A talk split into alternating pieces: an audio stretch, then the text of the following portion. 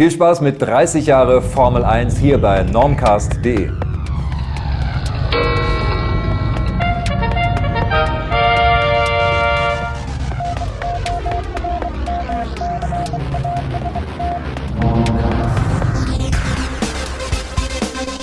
Normcast Nummer 217. Hier ist endlich mal wieder der Norman Ostus aus Gütersloh und ich grüße euch alle recht herzlich. Die heutige Sendung erscheint zeitgleich mit dem Release, wie es ja so schön heißt, mit der Veröffentlichung der Jubiläumsscheiben zur Formel 1 Sendung, die in diesem Jahr 2013 30 Jahre existiert. Formel 1, das war der Videokult in den 80er Jahren in den dritten Programmen und ein Meilenstein der Musikfernsehgeschichte, der unter anderem von Ingolf Lück, Kai Böcking, Stefanie Tücking und Peter Illmann moderiert wurde. Und der hat jetzt einige persönliche Worte dazu zu sagen. 30 Jahre Formel 1, das hört sich wirklich ziemlich lang an, aber es ist tatsächlich 30 Jahre her, dass ich die erste Sendung Formel 1 damals im WDR und in der ARD moderiert habe. Und wenn ich so zurückdenke, war schon eine richtig tolle Zeit. Äh, ich habe mich dann gefragt, ja, muss man das Jubiläum feiern? Sollte man das feiern? Und dann bin ich mit Sony zusammengekommen und wir haben uns überlegt, was können wir alles machen? DVDs, CDs. Und dabei haben wir richtig, richtig viel Spaß gehabt, denn äh, wir haben Titel gefunden, die es so kaum veröffentlicht gab, die man auch kaum noch kennt, die aber trotzdem richtig gut sind. Und dann haben wir uns weiter überlegt, wie kann man in der heutigen Zeit sozusagen äh, diese Titel präsentieren. Damals kamen ja einige noch auf Vinyl raus und nach 30 Jahren ist das ja ein bisschen anders. Heute kann man alles downloaden und da muss die Qualität noch besser sein. Und darum haben wir Blank Jones, die angesagtesten Produzenten dieser Tage, gefragt, ob sie das Ganze nochmal remastern können. Und sie haben das Gott sei Dank gemacht. Insofern noch bessere Qualität. Naja, und drauf ist sowieso wirklich alles, was man sich vorstellen kann. Und insofern, mir hat es richtig viel Spaß gemacht, äh, das Ganze hier äh, zu überlegen und auch Promotion dafür zu machen. Und jetzt sitze ich gerade hier im Studio und mache ein paar Fernsehwerbespots dafür. Und äh, ja, ich bin jetzt wieder richtig voll dabei bei Formel 1, auch wenn es lange her ist. Und ich hoffe, dieser Spirit springt auch ein bisschen auf euch über.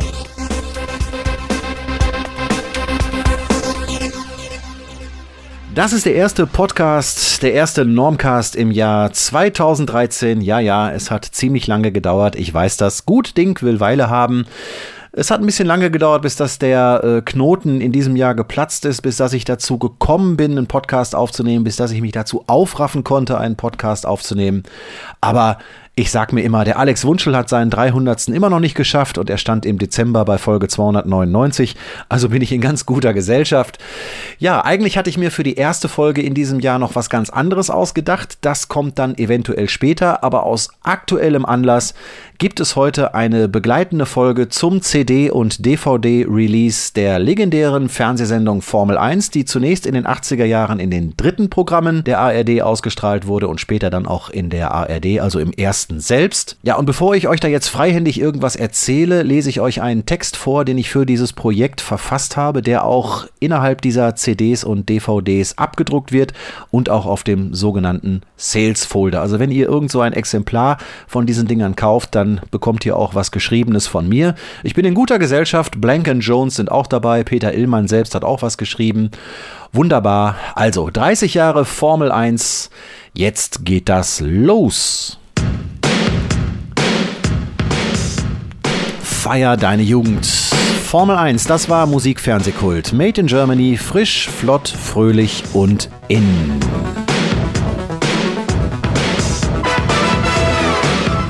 Für die Teenager der 80er Jahre ein wahrer Lichtblick in der damals noch relativ tristen Fernsehwelt, die in vielen Regionen doch nur aus drei per Antenne empfangbaren Analogprogrammen entstand. Äh, bestand, Entschuldigung, bestand. Ja, das ist live.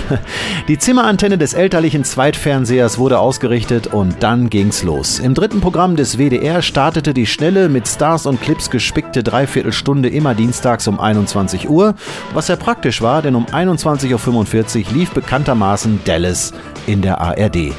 Rasant bewegte sich Teasy, das Formel-1-Maskottchen, im Studebaker durch die Chartlisten. Viele Videoclips, die heutzutage als legendär bezeichnet werden, wurden durch Formel 1 erst bekannt und nicht wenige hofften damals, dass zum Beispiel Michael Jacksons berühmter Thriller-Clip endlich mal in voller Länge gezeigt werden würde.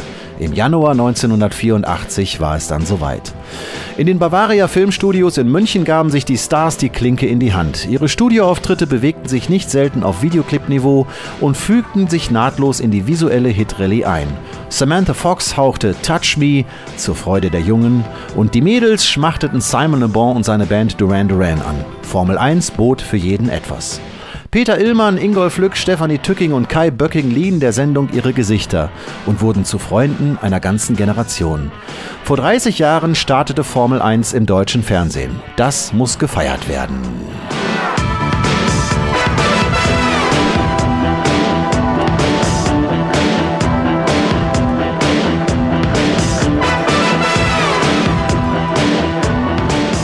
Auf seiner Facebook-Seite schrieb Peter Illmann folgendes. Formel 1 bedeutet für mich auch nach so langer Zeit noch eine ganze Menge. Die Sendung war der Anfang meiner Fernsehkarriere und ist für mich mit tollen Erinnerungen verknüpft.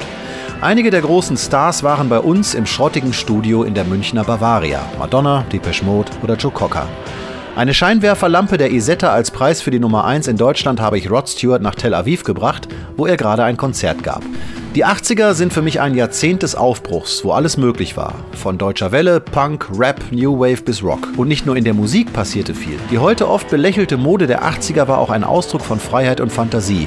Und unser heutiges Umweltverständnis wurde in den 80ern durch Gründung der Grünen entscheidend beeinflusst. Wie wichtig und richtungsweisend Formel 1 schließlich war, haben wir alle damals gar nicht wirklich bemerkt. Aus heutiger Sicht aber steckte sehr viel Innovatives darin. Zum ersten Mal gab es kein cleanes Studio, sondern eine verdreckte Halle, die mit alten Autos vollgestopft war. Ich hatte oft einen ölverschmierten Overall an und konnte genau das sagen, was ich mir kurz zuvor überlegt hatte.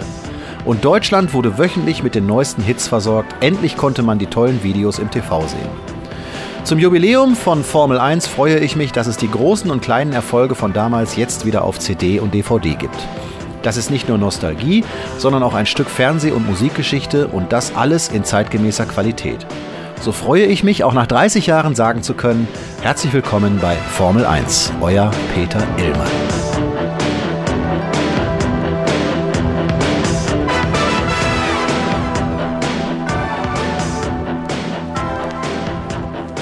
Im Bonusbereich der DVD gibt es eine Interviewsequenz mit Peter Illmann.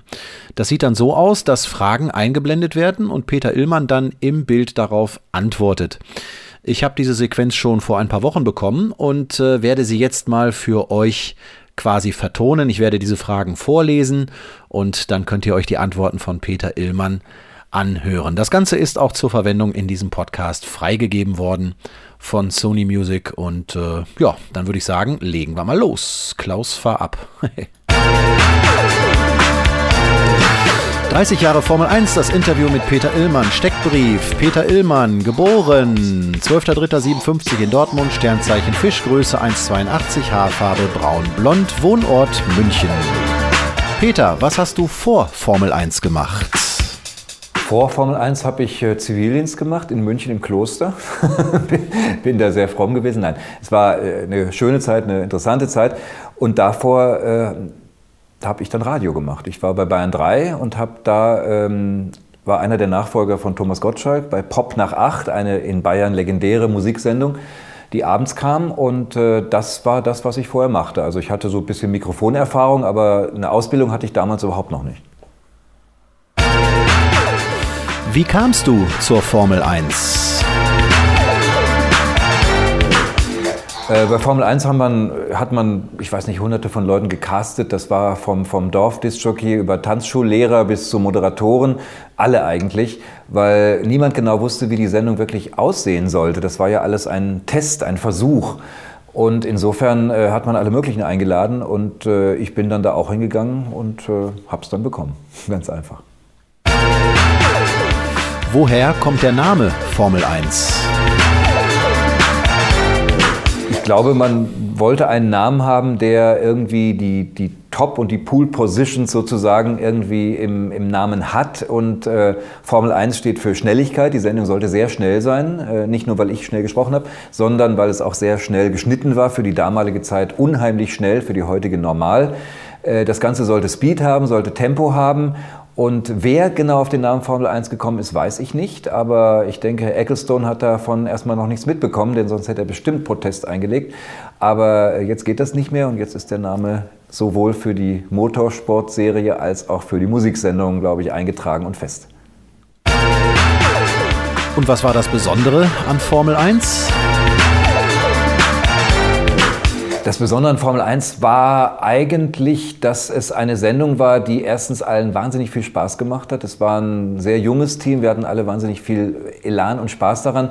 Und wir mussten uns nicht an Konventionen halten. Also es gab kein, kein äh, cleanes äh, TV-Studio, wo also die Kameras ganz normal rumfuhren, wo alles blank geputzt war, sondern wir hatten ja einen Schrottplatz und das war ja wirklich ein, eine Art Schrottplatz, wo es auch ziemlich dreckig äh, war. Ähm, und äh, wir konnten machen, was wir wollten. Also der Regisseur Michael Bentele, der konnte da seine Träume von Hollywood fast verwirklichen. Wir hatten das gesamte Bavaria-Team, äh, das, Filmteam sozusagen oft im Rücken. Wenn die nichts zu tun hatten, haben die da also Aufbauten gemacht, wie, wirklich wie für Hollywood. Und auch mich hat eigentlich niemand zensiert. Ich konnte wirklich sagen, was ich wollte und habe das meistens auch relativ spontan getan. Und dabei kam manchmal was Gutes raus, manchmal auch was Blödes, ganz egal. Aber das war, glaube ich, das Schöne. Es war sehr zwanglos, ohne irgendeinen Druck von oben. War dir in der Zeit irgendetwas peinlich? Mir war viel peinlich in der Zeit. Äh, nicht nur meine schönen Locken, also die waren mir nicht peinlich, damals überhaupt nicht. Heute, äh, naja, ein bisschen. Äh, und sicherlich auch die eine oder andere Moderation, die irgendwie daneben ging oder nicht so richtig toll war oder wo so ein Sparwitz eingebaut war, die ich überhaupt nicht mag. Aber ich habe die auch nicht mehr so ganz im Kopf. Aber da war mit Sicherheit so einiges, wo ich sagte, naja, das hätte mal lieber anders gesagt. Zum Beispiel die Anfangsmoderation. Äh, da war ich natürlich hyper nervös, wo ich in so einem komischen Bus sitze und dann irgendwie sage, dass eigentlich ein Hund das hätte moderieren sollen. Das sind so, also, das sind so wirklich äh, Witze, die ähm, na, heute auch noch vorkommen im Fernsehen leider, aber die nicht unbedingt sein müssen. An der Stelle halten wir das Interview mal an und hören uns genau diese erste Ansage von Peter Illmann doch mal an. Formel 1 1983. Hallo, schönen guten Abend zur Formel 1. Hier ist endlich die Premiere, hat ja lang genug gedauert, jetzt ist sie da. Ihr wisst sicherlich schon eine ganze Menge, aber eigentlich sollte ja hier ein Dackel sitzen im neuen Trend des Tieres, aber der Produktion waren dann die Hundesteuern zu teuer und so haben sie mich genommen. Ich bin der Peter, also schönen guten Abend. Was euch erwartet, sind sämtliche Neuzugänge in Deutschland aus den Top 75, ermittelt anhand von Media Control, außerdem die Top 10 aus England und Amerika und dann auch ein Videoüberblick aus einem bestimmten Land, jede Woche wechselnd, dann noch Hit-Tipps. So, das war das. Jetzt zur nächsten Interviewfrage. Gibt es besondere Erlebnisse, auf die du stolz bist? Ja, wir hatten eine Zeit lang äh, sehr viele Künstler da, weil es gab einen Videoboykott von Seiten der Plattenfirmen, weil die äh, richtig Geld haben wollten für die Videos. Und das Fernsehen hat gesagt, warum sollen wir für euch zahlen? Das ist Werbung. Und das gab dann ein halbes Jahr Streit. Da durften wir keine oder kaum Videos zeigen und darum sind die Künstler dann äh, trotzdem gekommen, äh, was für die Plattenfirmen dann eigentlich teurer war. Ich habe das nie ganz verstanden, aber jedenfalls waren dann tatsächlich Top-Acts im, im Studio, also Joe Cocker und weiß ich wer alles. Ähm, und das war schon eine schöne Zeit. Äh, die waren zwar immer nur kurz da, aber äh, Joe Cocker zum Beispiel, der der war schon äh, nicht so ganz auf der Höhe. Also das war schon schwierig, mit dem zu arbeiten, weil der hatte da, glaube ich, auch irgendwas getrunken und konnte sein Playback nicht richtig und live singen wollte er eigentlich, das ging dann auch nicht. Und so gab es äh, Schwierigkeiten bei einigen Künstlern. Aber insgesamt war das natürlich schön, die alle da zu haben, ganz klar.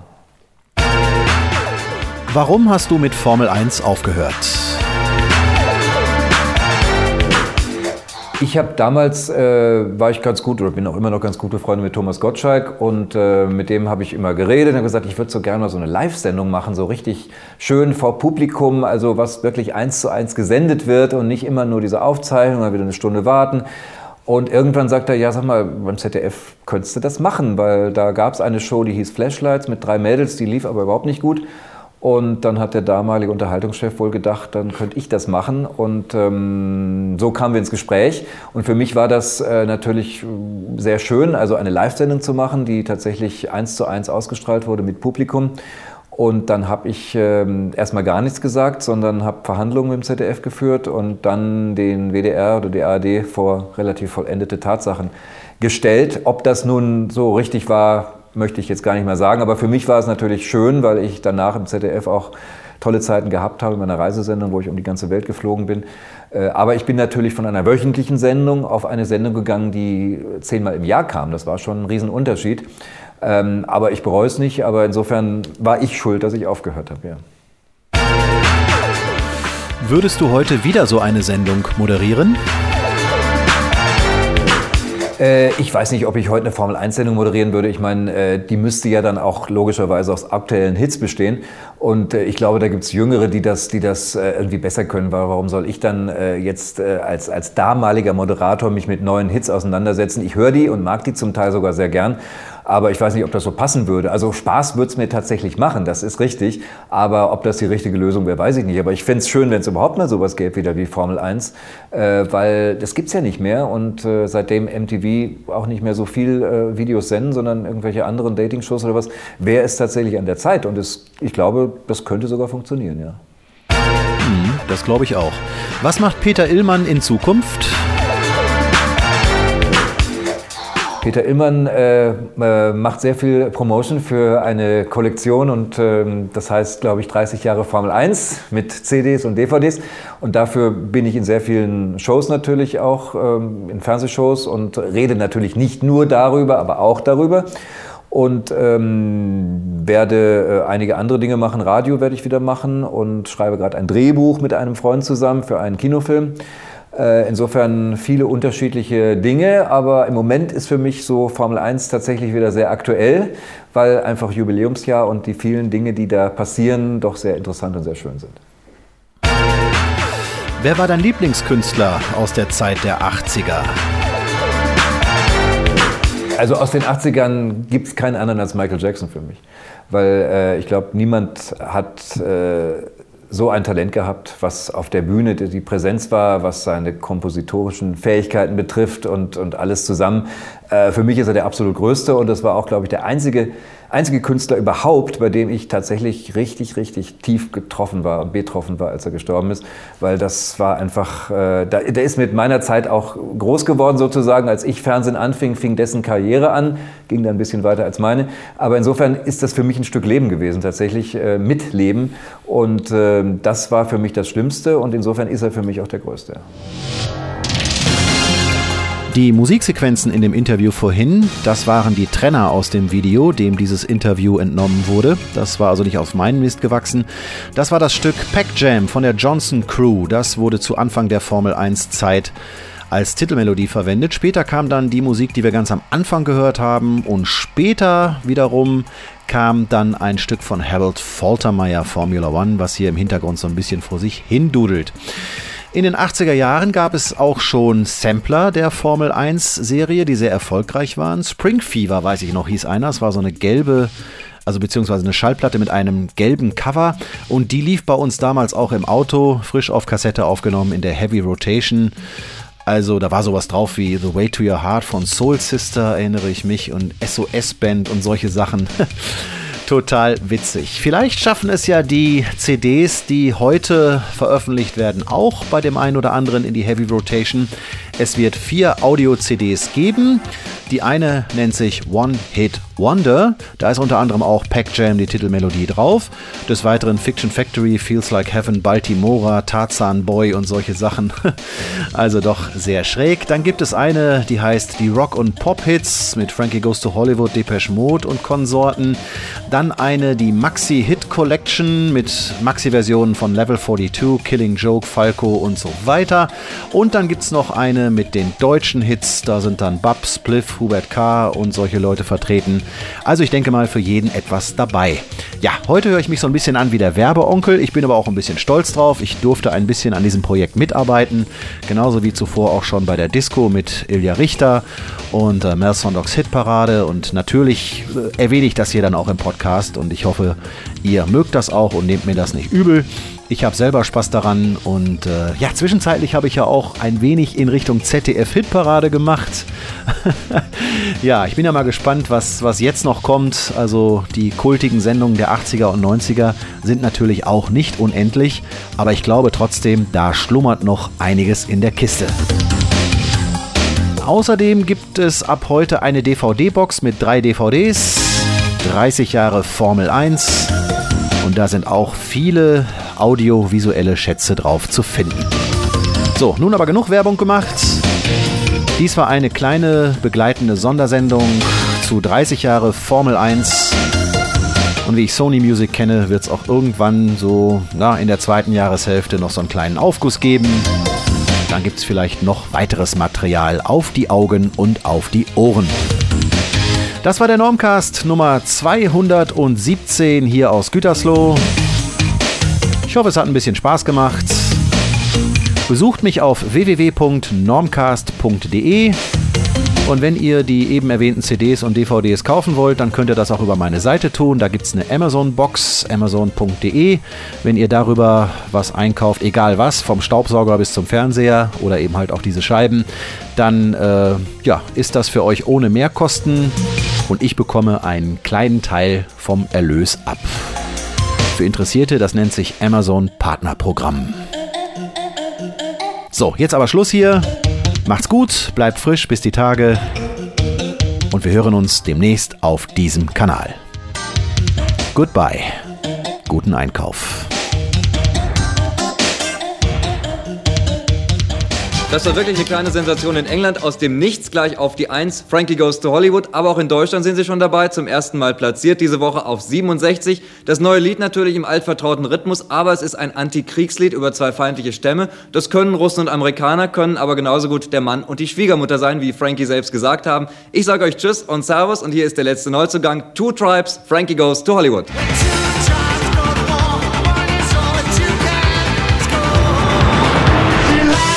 30 Jahre Formel 1. Jetzt zum Jubiläum neu auf CD und DVD. Hol dir die größten Hits und die besten Videos aus der Sendung. Feier deine Jugend. CDs und DVDs ab sofort im Handel und auch als Download.